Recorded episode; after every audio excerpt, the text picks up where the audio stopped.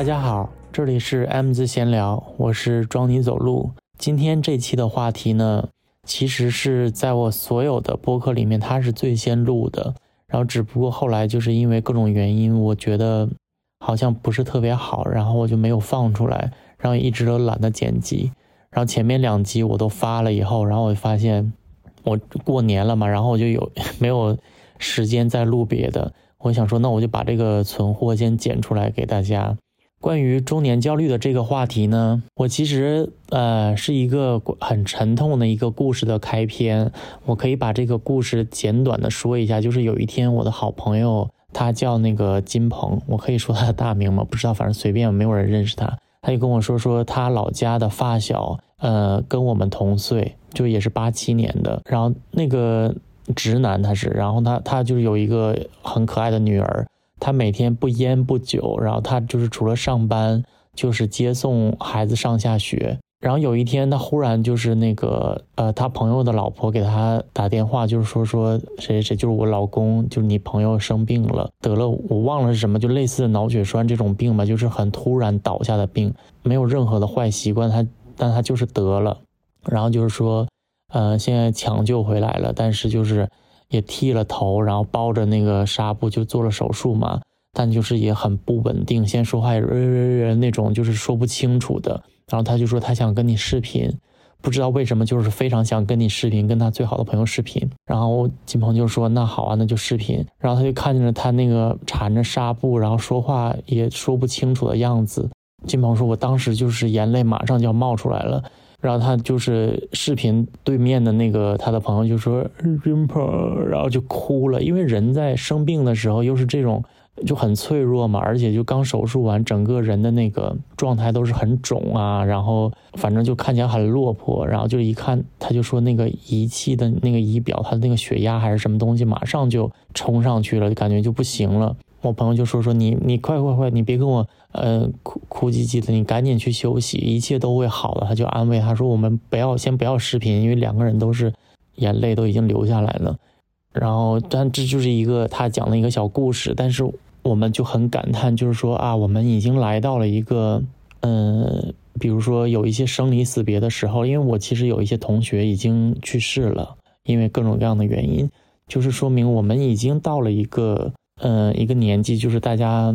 要开始承受一些事情了，所以我开始就是想说，不是说那，因为我后面其实是我跟我北京的两个朋友李文豪和林碧炫，我们三个聊天，然后聊了一些关于中年的一些想法。但是其实我在听完整个我们的谈话的时候，我又想，其实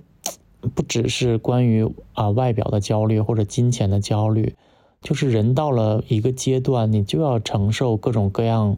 你以前会让你措手不及的事情。嗯，所以说，嗯，可能前面我这个故事讲的好像有一点太悲情了，但后面的我们的聊天过程还是欢声笑语的来，也有一些嗯，就是 开玩笑的成分。但是由于它其实录的比较早，所以说可能会跟前两期有一些我讲的故事或者内容有一些重叠，大家不要介意。就是，反正这是一个闲聊节目嘛，就是你的朋友也可能会跟你聊到他重复的故事，就当我是一个一期祥林嫂好了。但大部分还是嗯比较新鲜的 内容，那就让我们来听一下我们这一次关于中年焦虑的话题。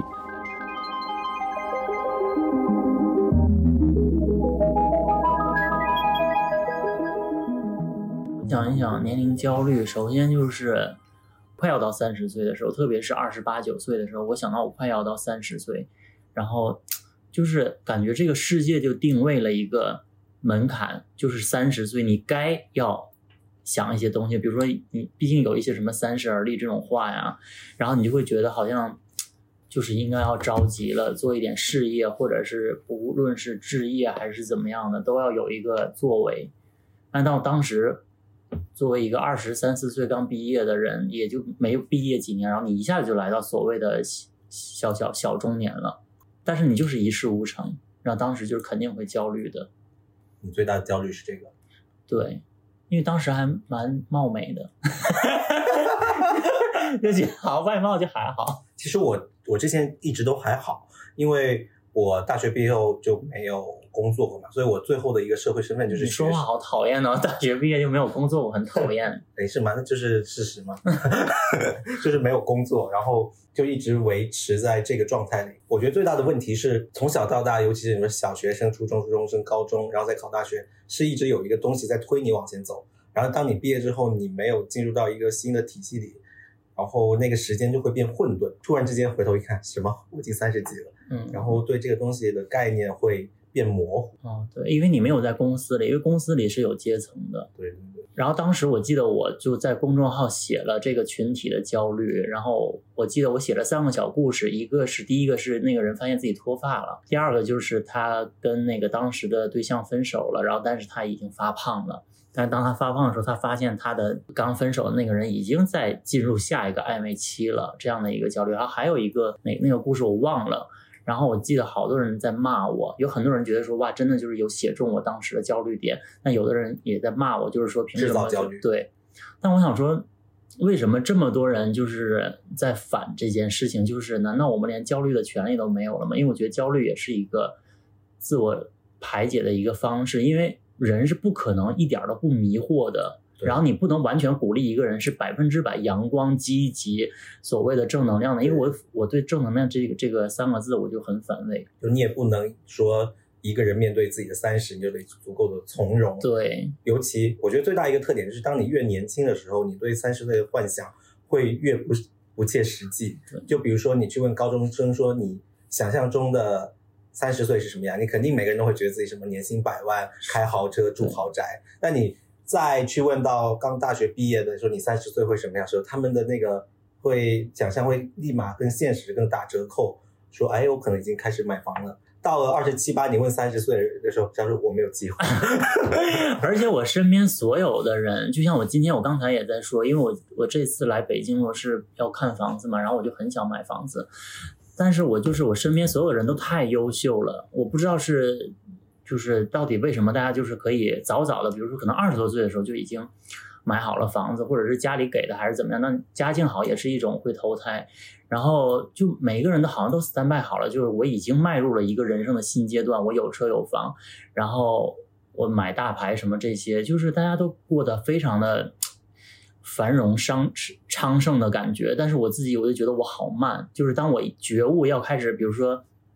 做理财、做股票，然后做投资的时候，我就觉得我比已经比别人慢了。然后包括买房子也是，我已经很晚进入这个点。其实就是一个点，就是说你完全没有成为你小时候想象中的一个独当一面的大人。是的。而且就是在感情上还是一败涂地。我想起我之前我一个朋友，他也快三十岁，然后他就发了一个朋友圈说，三十岁是个坎儿，我只能用金钱跨过它。就是当你有足够的金钱，或者说你有足够的地位，或者说什么社会价值的时候，你反而好像可以去更从容的接受自己的一个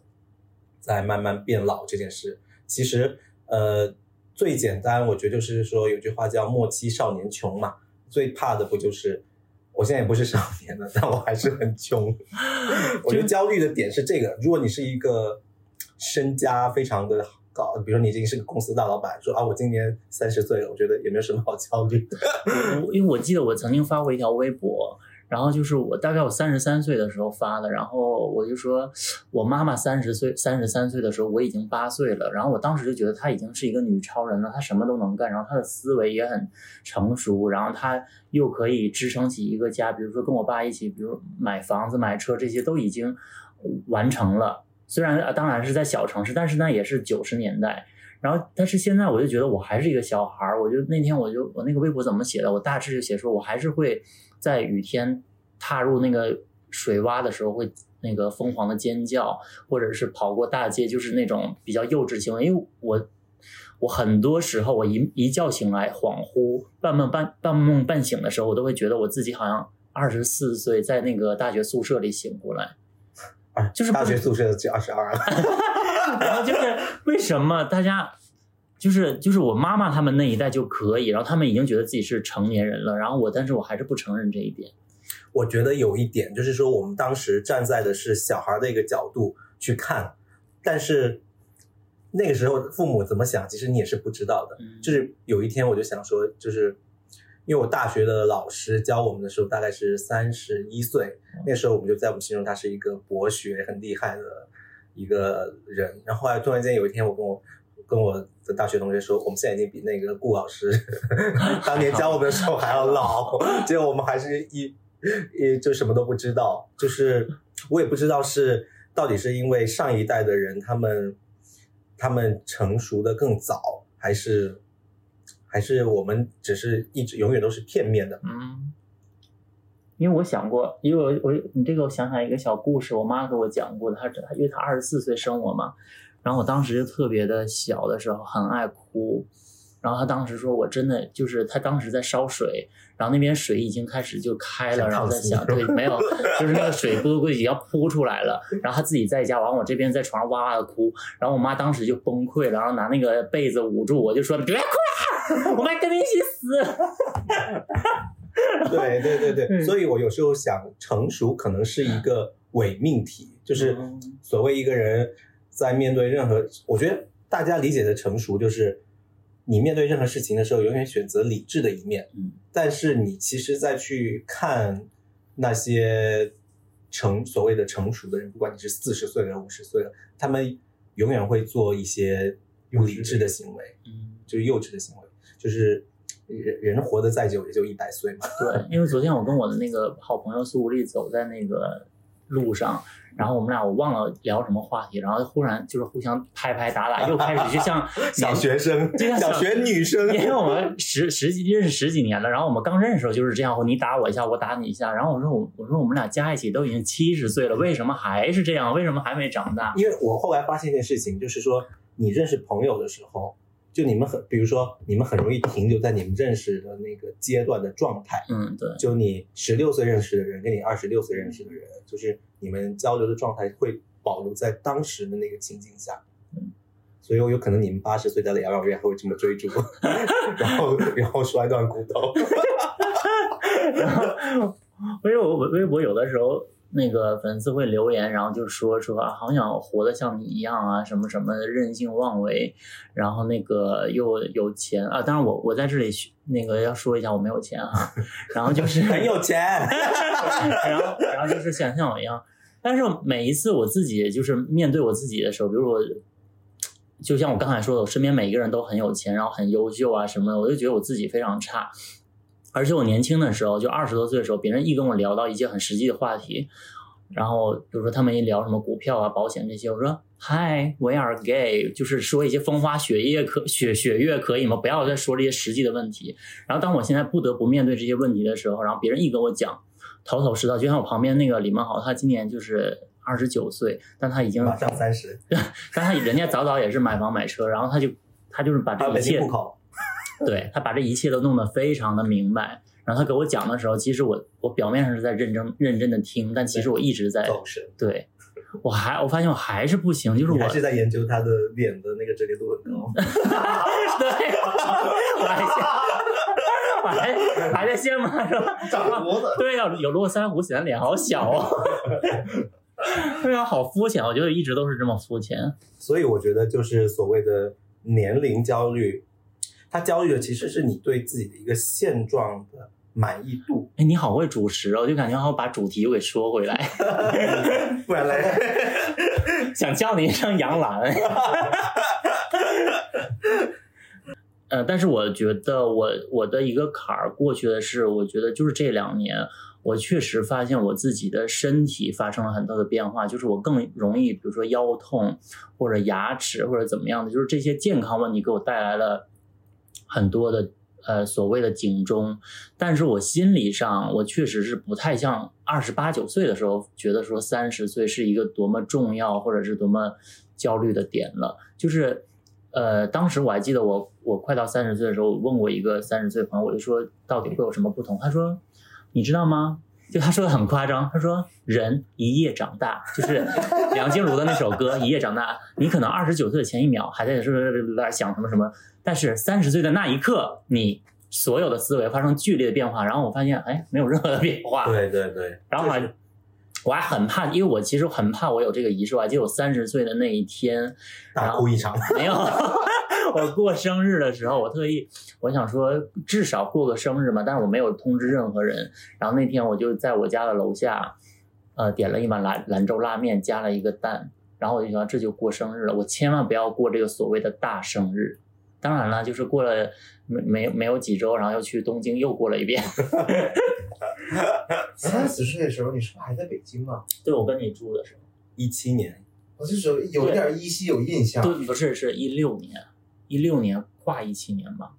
你不是一七年四月才该过三十？哦，对，那就是一六一六年，我跟他一起住的。然后一七年的时候，那对过那个生日，然后但那天就是没有任何人，我还记得我吃完那个面回家，李梦浩没有在家，然后我自己一个人觉得，啊，我过完了，老子三十岁了。但第二天醒来，这个我就发现，哦，我三十岁了，这种低落感只会维持到你第二天醒来之前。就第二天醒来，天还是天，地还是地那样。对，但就是我当时我所谓的我一定要摒弃仪式感，我觉得我就是。刻意去那个兰州拉面吃一碗面，然后我觉得自己很酷。对，我觉得我自己很酷。本身就是仪式感。对，真正不在乎的人，他也就不在乎。对，就可能甚至都没有记得这一天，我觉得这个人才很酷。然后当时我觉得自己好酷，兰州拉面哎，十六块钱的生日，还是因为抠。说到这个三十岁，但是有一些很明显的点，就是我现在很难再认识跟我同龄的人。我也发现，就是软件上就是差不多的同龄人就是锐减，当然也不排除有一部分人是真的一直在过二十八岁，你真的很恶心。我在这里要说一下，有时候一直 对，就是明明都已经，而且我我知道我在上海认认识一个人，他给我讲说说他有一个朋友其实已经三十八岁了，但是他居然还敢写自己二十八岁。但我觉得就是说你。说出自己的年纪，然后被大家惊呼说你原来这么年轻，不是更爽吗？没有，我觉得别人说啊你好年轻，保持好好，其实就是在说你老。对呀，因为只有老才会保持的好，就好像比如说我看我二十多岁的朋友，他们有一些眼袋或者是没睡好的黑眼圈，我都觉得啊年轻小朋友在熬夜，但是不是你，如果是我，但是你你在那个年纪的时候，你也就开始说啊。我老了，对我我记得我二十，我曾经在二十五六岁的时候，我还写博客的那个年代，然后我就每天在感叹自己衰老。我记得我们小时候有本书叫《十七岁开始苍老》，你说这个点，大家都想说啊，我十七岁开始苍老。嗯，然后嗯，但是就是现在我就发现，就是大家聊的话题也确实是在变化，然后每一个人都在呃，就是在说。反正我生孩子越来越多，不能说吧，因为我是我是反反对那个那个的哈。那那我不我不再说这个，反正就是我我就是最近老老爱采访别人的感情观，然后我就我就发现我好多三十多岁的朋友的感情观真的不太一样，因为我小的时候就喜就是喜欢所谓的大叔，但是我发现就是三十多岁的人确实在感情上会，我是说说好听点是更慎重。然后说不好听点的，其实就是还是挺凉薄的，因为大家可能真的已经把该付出的热血都放出去了，然后现在就真的所剩无几，然后就非常小心，很像做生意。就我前前些天就年底二一年年底的时候去看那个电影《爱情神话》嘛，他他拍的其实比我们更老的一批人啊，就是四十多四十多岁的。然后我看完之后。我觉得他那个电影还蛮能去缓解一些所谓的年龄焦虑的，就是说，因为四十多岁人又自在，然后同时他们对情啊爱的其实也没有放弃。对，我还问我妈，更就说更更自在的一种对爱的态度。对，我就说你还会对爱情很渴望吗？她说我是个人哎，就是我，她说我即便是到七八十岁，如果我到时候没有伴侣的话，我还是会期待爱情。对啊，所以。所以你说，就是像你刚才说，就是到些人到三十几，他就不敢交出真心啊什么的。也可能是我在上海遇到的人，可能大家都太精明了。这个精明不是说那个，还是说有点计较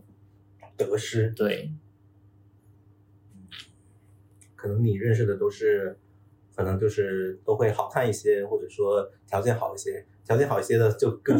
更希望是被嗯被追求吧。是的。但每个人都 都不主动，跟年龄没有关系。我还记得曾经有一个女生给我私信，然后她就说：“那个庄尼，啊，我最近喜欢一个大叔，他跟你同岁。然后我当时看到这个私信，然后完了他就说，到底怎么才能获得他的心？然后我当时其实是有一些强压怒火。五味杂陈，然后想说哈，我已经是大叔嘞，好像就是去年吧，还是前年我忘了，反正就是三十二三岁的时候收到的，然后我就觉得啊，原来我已经是一个大叔了。然后我就给他讲讲了一些我的心境，我说，但是我说我的心态不一定是所有人的。他说对，他说那个大叔，嗯，可以，呃，事无巨细的对我都很好，然后帮我安排很多，比如说我们出去玩呐，或者是。呃，酒店呐，或者是那个他平时的开销啊，都是他负责，非常的那个绅士。但是我就是感受不到他爱我，然后感觉没有心。嗯，因为然后我就我就想说，就是我又开始反思我自己是不是这样。然后，因为我本身对感情关系就非常的敏敏感，然后我经常反思自己，然后我就发现。我也经常在感情关关系里面，就是处于一个演员的一个角色，就是我表演我很爱他，然后我表演我很在乎他，但是一旦这个人切断了，或者是我自己切断，然后我就完全没有对，没有任何的感觉了。对我在情感关系里是小周迅，当时很表演的很灵动，但是下戏了以后就拜，对。我不知道是这个是不是我的成长，因为我在二十多岁的时候还是非常的热忱的。我曾经爱一个人，爱到就是一直在等他好几年。真的吗？对啊，身体也在等吗？当时有在等哎，当时真的有两三年没有任何的，没任何的，就是没有做体操。我前几天前段时间就去参加了一个朋友的生日。然后我后来发现，在场都是九零后，然后大部分还是那种九七九八的。然后他们就问我多大的时候，我就说我是八八七的，然后他们就会很惊讶。然后，然后我后来发现，不是说哦，我到底是所谓的保养的很好什么，就是说大家对这个局上有一个八七年的惊讶吗？不是，不是，就是他们惊讶，就是他们这个惊讶的原因，是因为他们其实对三十岁以后也有固定的印象。就是固有印象，就三十岁后应该是大概是个什么样子啊？就是因为这个固有印象在了，你你其实不太跟他们想象中一样，他们才会惊讶，并不是说我真的又有显得有多年轻，就是因为我身边的同龄人，其实大家还是在保持着一个还挺挺挺年轻的状态，他们以为应该也是个老大哥坐在这儿。因为比如说九八年的人听到说一个八七年比他大十一岁，就是我读大学的时候他可能才多少岁？他读我读大学的时候他他还没十岁呢，哎，还还小小学，所以所以你说这么大一个年龄差是很容易产生刻板印象，包括刚刚聊到的对父母的那个印象，其实也是刻板的，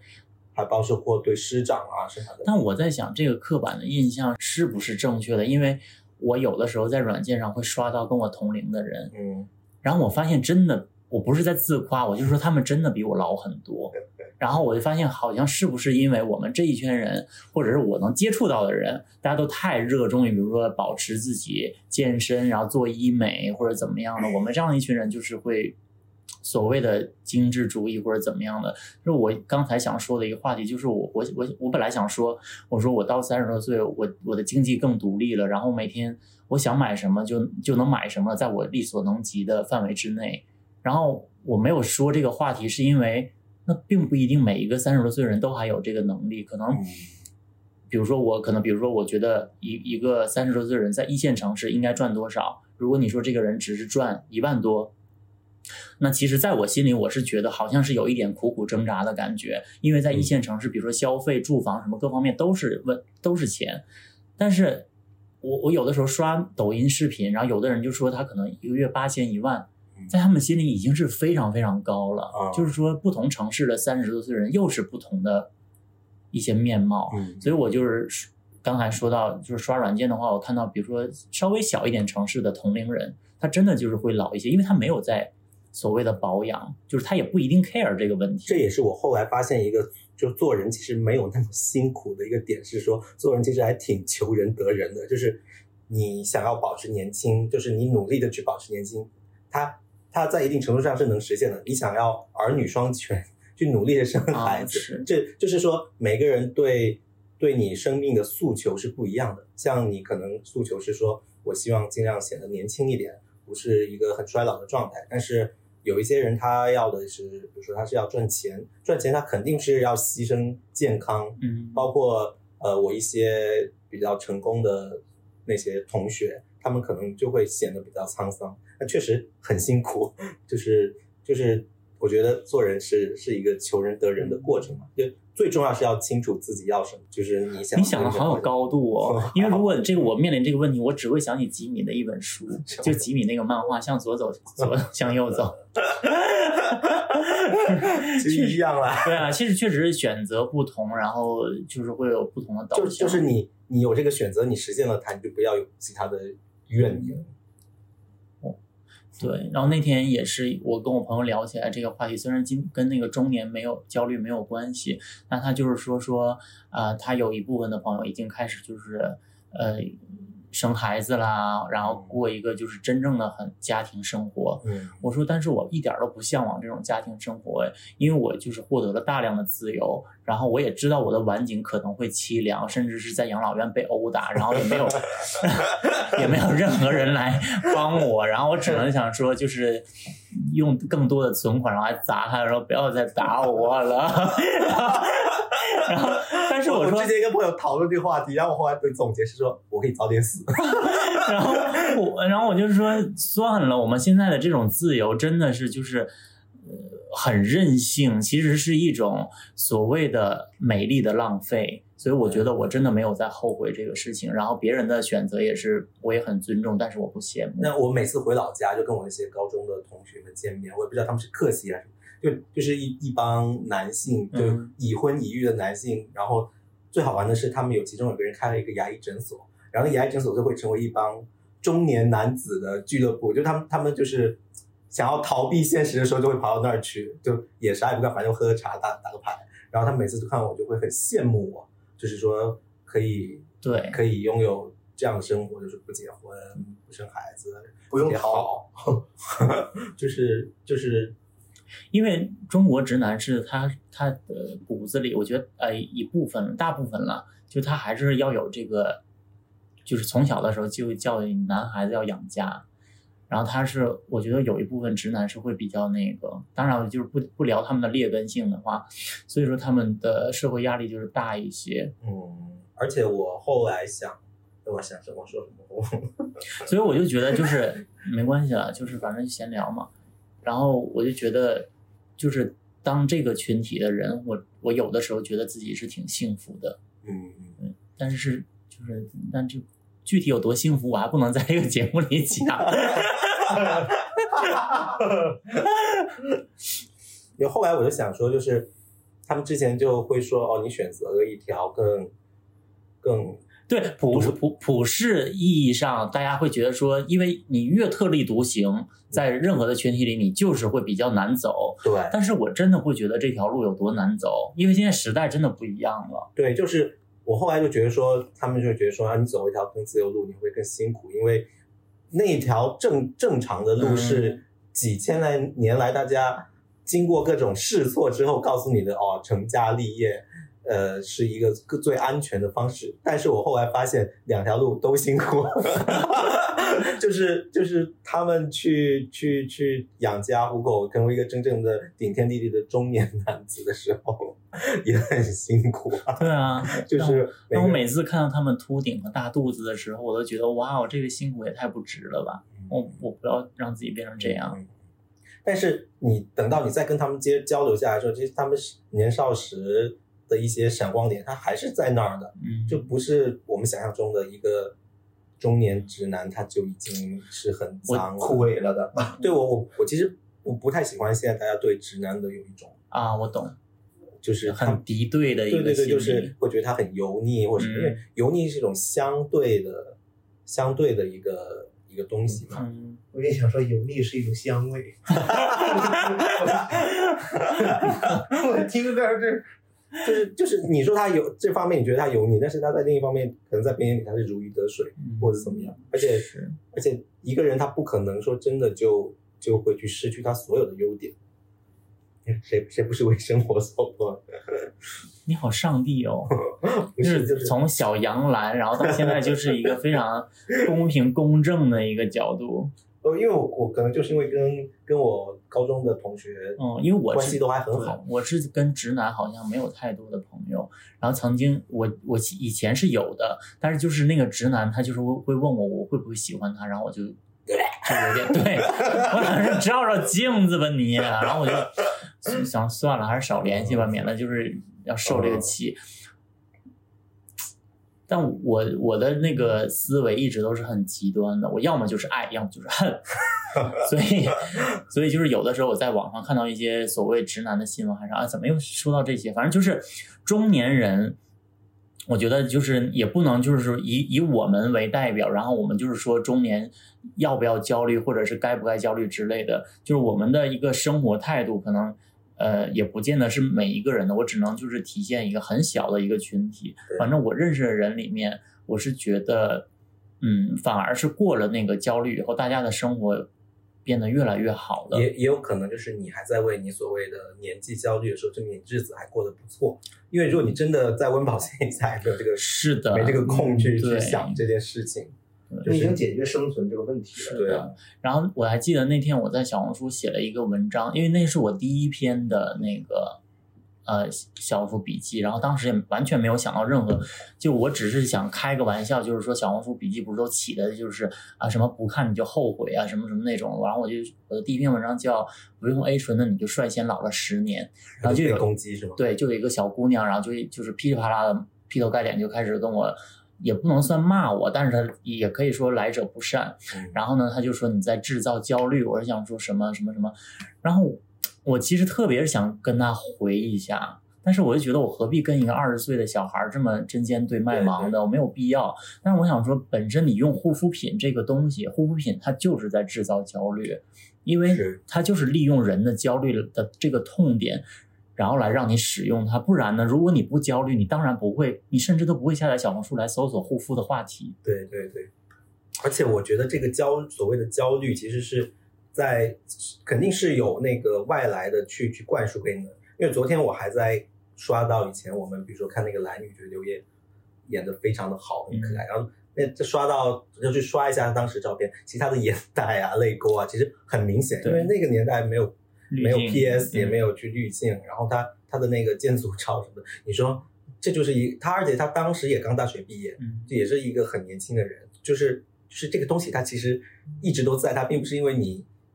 你你你越来越老，它就才才长出来的，它一直在那儿，只不过你去注意到注意到它了，因为这个时代就是在加剧啊，各种滤镜，大家就是想变成美图秀秀完以后的那个样子，对对对。而且主要是现在的前置前置镜头太锐化，真的。他比如那个 iPhone 十三还要再亮一下，对，就是再 再锐一下，真的就是绝望了。然后你就只能说我不长这样。但其实就是，但我后来发现这个点就是，像我妈也会用前置镜头一自拍，就是说我本人也这样嘛，我就不这样。就是我觉得，就大家对美图秀秀的点，就是说。用用魔法打败魔法，你你的镜头越来越高清，我就把它。我我还记得我以前年轻的时候谈恋爱，然后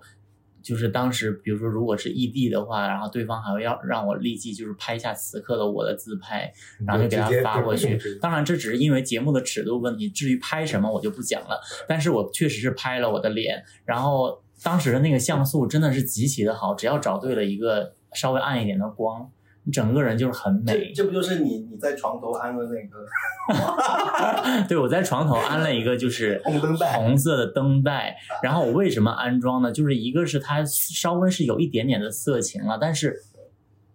但是我要在这里教，对，我要教给大家一个。那个爱心小贴士，就是在红光下，人的皮肤会非常好，脸上任何的沟沟壑壑都非常，就马上会填平。现在就把链接发我。就是现在所有在听的三十加的人，如果你对自己的面貌好像有一些的不自信，对，或者是你想要在某一些特殊的时刻搞一些小浪漫，浪漫是加引号的，然后你就可以用这个红灯带。但是你想，就是抖音那些帅哥美女，他们一起用的都是。是环对，就是所谓的氛围灯啦。对对对对啊，那些什么落日灯其实都有这个效果。现在不是那个几十块就能买到一个十，几块对啊，灯带只要三十几，还在带货。哎呦，不会，以前还有人叫小杨幂呢。你现在姿势就很像对小小骚一下，我现在就是小骚一下的姿势，然后我把鞋收起来了。你们好像对即将的到来的三十岁有什么？对啊，我想采访一下二，因为他是我身边认识的唯一一个，就是说对对三十岁没有任何的波澜，他甚至还说我想更老一点。不是没到那么那么极端，不是想更老，但是我对于到三十岁和到三十多岁这件事情，整体来讲我还挺期待的。我就是总觉得，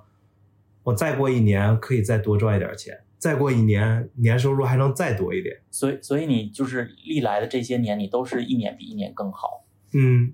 啊！你很嗯讨，厌吗但这不是很合理吗？大部分工作的人都是啊。我我不是哎，那你或者你这么说吧，嗯就是正常上班的人，他整体的曲线是这样的呀。没有啊，有的人被裁员了。今年某一些大厂，我就不说名字了。哎，吉野，哎，真的有人跟我八卦说说他们不是裁了百分之三十吗？其实百分之六十，就是当然就是空穴来风，我也不知道真的假的，但就是说现在就是很厉害啊。所以说就是，如果你是一年比一年好，特别是在这个大的环境下，那说明你还是挺幸运的。嗯我对，就是说我刚才也说了，就是我老觉得我认识的一批人都是在幸幸运运之中，对对对，所以我我很怕我的东西太片面了。我很清楚，就是我的人生是占了很多便宜的。你是真的很便宜，无论是你的型号还是你的 你的脸的折叠度，脸的折叠度特别的高，上镜就小，气死我了。我这么需要上镜的人，但我没有长这样的一张脸。哎，要不我问你这个事儿，就是你刚走从大学出来走入社会，你最开始肯定经历那个就是为生存打拼，或者说呃承受这件事情的时候，但是你总有一个，我觉得反正我是有这个体验，就是从某一岁开始。好像突然这件难题被解决了一样，倒不是说我突然变多富有了，就是说啊，生存这件事儿不是那个让我担心。我也发现这件事，就是他有种，就是说你在大学毕业之后成为一个社会人，中间我我我给它取名叫至暗时刻，就是大概有两年的时间，可能就是大概就是毕业后两年，你开始长心了，或者说开始去适应一些东西。我那时候开始，我最大的发现就是说我可以我可以想打车的时候就打车，啊，我也有一些就很小的，就这个点的时候，你会发现说哦，可能就是你的薪水。我觉得最重要应该就是薪水，不就是钱吗？对啊对，就是这个对，但但但就是我觉得那个所谓的治安时刻，应该就是那毕业后的那两年，其实就是大家觉得自己最年轻的时候，二十二。我不是我很起伏。我的人生是我一毕业的时候，我就还挺顺的。我记得当时的对象给我找好了房子，我都没有，我都没有特别，而且藏娇，没有，我就是特别开心。然后直接到北京的第四天，我就入住了新家，然后就在也没有到豪宅，但就是说也是合租，但是就是说在地铁口，对啊对，各种环境什么都是好的。然后工作了一周，失恋了，分手了，然后根本痛苦到一个不行，完全无法工作。然后对辞职了，然后半年就没有工作，天天在家哭。这，然后但这也是一种至暗时刻啊。对，就是说，然后呢，一直到一一年的时候，我就是觉得很神奇。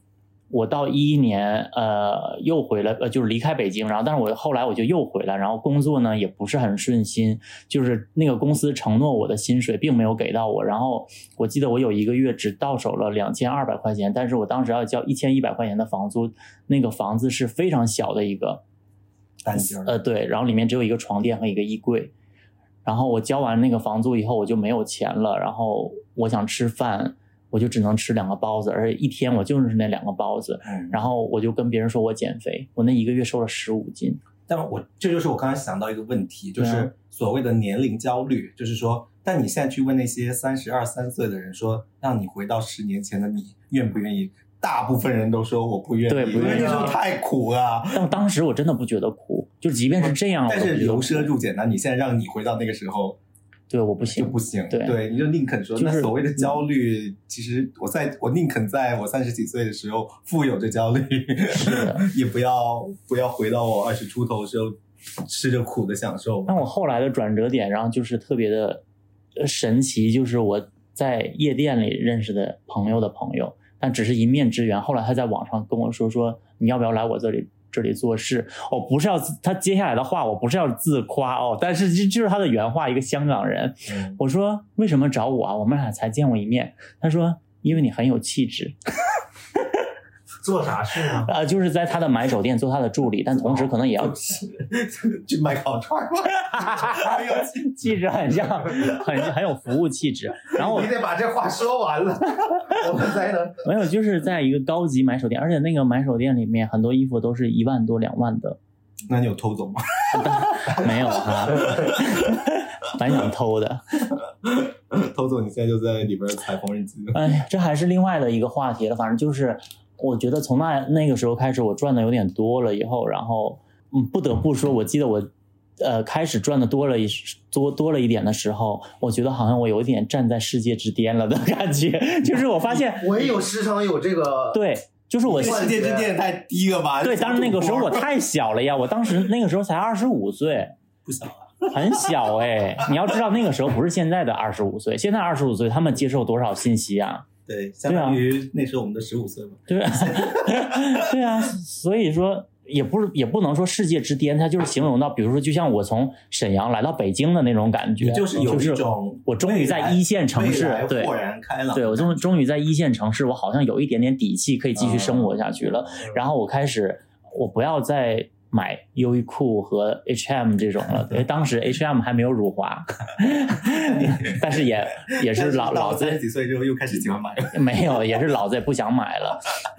然后后来就开始是，呃就是每每一个细节都告诉我我在过更好的生活嗯啊。但是就是现在的话，我就觉得当时的想法是很 很可笑了，因为当时我所谓的好生活，在我现在看来也是很不值一提。但就是感觉在点我。但就是现在就是终终于就就是觉得哦，好像是不就是在静悄悄，然后慢慢悠悠，然后又不知不觉间，我三十而立了，嗯就是真的立起来了。然后吃了碗兰州拉面，好日子在后头。真的有铺路了。是，但我个人感觉就是，尤其是我以前是完全完全就是每天都坐在电脑前不动，但等到二十五岁之后赚一点钱，开始找私教，这整个身体比以前健康多。就是我觉得人还是一个经常运动的六十岁，肯定一个比一个完全不运动和不保养、不不不注重健康的二十岁还有健康，是有这个可能的。嗯，我现在我现在健身也是为了健康，当然也也为了一定的性魅力。所以我觉得这个健康问题，其实，因为我觉得就是，除非你是一个对自己的身体从小很燥很燥的那种，就燥到三十岁差不多，你的零件都已经破损了，然后才开始会有那种身体下坡路。不然的话，你如果是一个还蛮正常的人，没有太过于消耗自己的身体，过个三十岁，不用过于去担心自己的身体，每天就会说，哎，我。我好像这里是不是哪儿不对了？什么？我觉得可能你十几岁的时候那儿有不对的时候，你也没有，只是没有去在意它，就是嗯，睡一觉挺过去了，就没事了。因因为现在其实各个平台都在制造一些所谓的焦虑，但我我刚才就像我刚才说的，我觉得大家有焦虑的权利。就是我那天刷到一个视频，可能很多人也刷到过，就是说人不是慢慢衰老，是在一瞬间衰老的。然后第一个衰老点就是三十四岁，也就是我的现在。当然我马上就就就结束了嘛，还有。还有三年，呃，不是三个月，然后我就三十五岁了。我感觉好像我已经熬过了第一个更年期的感觉，然后我在这一年，第一关，对，在在这一年，我就是匆忙的是这么过的这个。提眉，倒吊就走，我都我都倒立。对我就打了各种针，然后做什么热玛吉那些医美什么什么的然后做足了准备，然后我发现好像就是其实没有太大的就是改变，也没有说变得更老或者更年轻。嗯，嗯嗯所以就是说，你刚才说的，就是人都有那个焦虑的权利，那你同时也，其实你焦虑之后，你就想办法去对付这个焦虑。对无论你是，对就是对对就对对经济的焦虑，还是说对长相的焦虑，你只要 去面对它。因为网上的声音真的非常极端，就是不是黑就是白。对，就是有一些人他就会说，就说你得坦然的接受自己，然后 呃真的是在放屁，我只能说，就是就是就是我当时我记得刘晓庆还有哪句话，你问他说你能不能衰老，就是为什么你能不能优雅的老去？他说我为什么要老去？我觉得很有道理，就是虽然他把自己搞得这样。嗯，老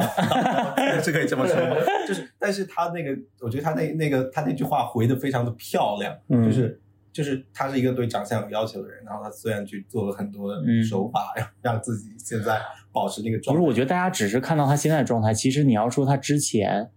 他比如说他演那个呃武则天什么各方面，他他就是状态保持的很好了，他已经对是，对就是大美女，她就想做一辈子大美女，对不行吗？他现在已经六十多了吧？不知道，蛮老的。反正就是对呀、我就觉得他他其实之前都已经崩的很很绷住了，就是《霸王别姬》里那句“人要自个儿成全自个儿 然后，然后我就作为收尾，我是忽然想起来，就是曾经骂过我的一个人，他有一天跟我道歉，”啊我就说你为什么要跟我道歉？他说曾经你给我你写那个三十岁怎么怎么样的时候，他说我会觉得你制造焦虑。对真的就是觉得很你很不对，但是我现在三十岁了，我理解了你所有的心情。他说我当时我因为我当时才二十多岁，然后我就觉得。然后，然后我我心里就是窃喜，我想说，对呀、你们这小屁孩懂个屁呀、现在终于懂了吧？但是我觉得他也还蛮不幸的，就是三个焦虑他都他都击中了嘛。对，他也脱发了，然后他也 胖让李，文豪看到你那篇，他就觉得说，他三十岁，李文豪看自己那篇说放屁。对啊，你们好像还是头发浓密，而且脸折叠度很高，然后络腮胡，他的额头非常低。对。然后我还记得呃关于一个医美的小常识，就是我有一个朋友就跟我说，一定要把如果你要做发际线的话，要把发际线做得很低。然后我说为什么？他说这样会显得蠢蠢憨憨的。大家的追求额头这么窄，就是把对额头越窄会显得越越憨，啊，就是笨笨的感觉，因为额头高聪明嘛，不是什么什么的，很好就是寿星公是一个聪聪明的感对，觉，很奇怪耶。其实也没有必因为要。甄嬛不是也是因为额发高，说她会做什么小主吗？不说她命好，小主这额头命好。反正就是呃，我觉得我最插后播一个医医美，医美秘籍，就是我最后我也不想说啊、呃就是说一定要焦虑或者不焦虑，或者是说焦虑是对的还是错的，或者是说啊，我现我现在三十多岁了，我依然觉得我很健康阳光，然后我过得很好。我觉得都没有，因为不管任何年龄段，他就是有各种自己的大大小小的问题。对啊，对所以我觉得就是也不需要，但是我想告诉我二十八九岁的我，就是你不需要那么嗯、呃难受的等待这个时刻，嗯，就是没有必要因为。三十岁其实只是你人生中的一天，往后往后你会越来越老的。但是我我但是我不得不说，因为人衰老的那个迹象在脸上的迹象，因为大家还是最在意外表嘛。嗯，我个人我是觉得我有衰老的迹象比较快的下滑是三十二岁以后，哦我别人我不知道。对，因为三十二岁之前我不做任何医美，哦，然后三十二岁以后大概也花了几十万了吧，已经。几十万了哦。对啊，我光是你三十二岁就变得越来越有钱了。也可能是因为对，因为那个时候你有这个预算做这个事儿了。是因为医美，说实话，怎么说？有的人说它就是个玄学，对，但是就是它三十到底有没有三十二岁那年，我光就是在脸上这些，我好像至少也花了十万。我觉得你那时候甚至不是焦虑，你那时候是神农尝尝百草，不是，我觉得是走火入魔。真的就是有点对啊有点尝百草。你就是进入了一个新的世界了。对，就是一种好奇心在驱使你说我要拿我的脸做一个骗实验田。对，但是我，但是我，但是我不得不说我，我的这种实验精神，然后让我做了小红书，然后开始赚钱了呀。对，还蛮，就是 A 醇大师，对呀、冥冥之中就有注定。是嗯，那好吧，那今天就聊到这里吧。然后估计后面还会录一个我自己的 ending 之类的。拜拜。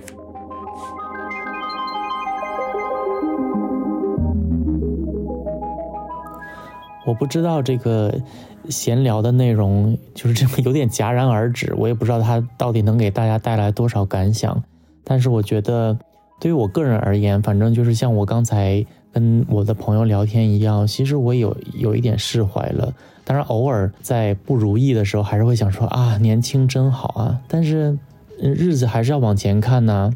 所以说，就像我又想起来我一个最近的一个小故事，就是我跟我几个好朋友，因为我们都差不多年纪，然后他我朋友有一天发微博就说，呃，最近跟好朋友的约见都已经不是下午茶或者是晚餐，而是一起去约体检。可能这就是中年吧。我也觉得好像就是我们更注重身体健康了。我以前好像没有特别在乎体检这回事，因为自由职业以后，我反而不是说每年都体检。但是我最近两年，我其实都是连续的。然后我只要有任何的小病痛，我马上就就会去医院，因为我怕它发展成大的。像我最近什么牙齿啊什么的，我都非常认真努力的去维持，因为我知道我不可能再像二十多岁时候那样任性了。从这种身体管理上来说呢，我觉得我在我人生的管理上也有一些成长，无论是开始投资啊，还是在嗯人际关系上，我都会更认真和更花费力气去做这件事了。可能我觉得关注我的人。有很多年纪还比较小，可能对于我这期的话题不是特别感兴趣，但我觉得，嗯，对于别人人生的一些参考，或者算什么，算一个，你就把一每一个人当做你一个博物馆来看，然后他可能他的人生阅历，你稍微看一看，也觉得蛮有趣的。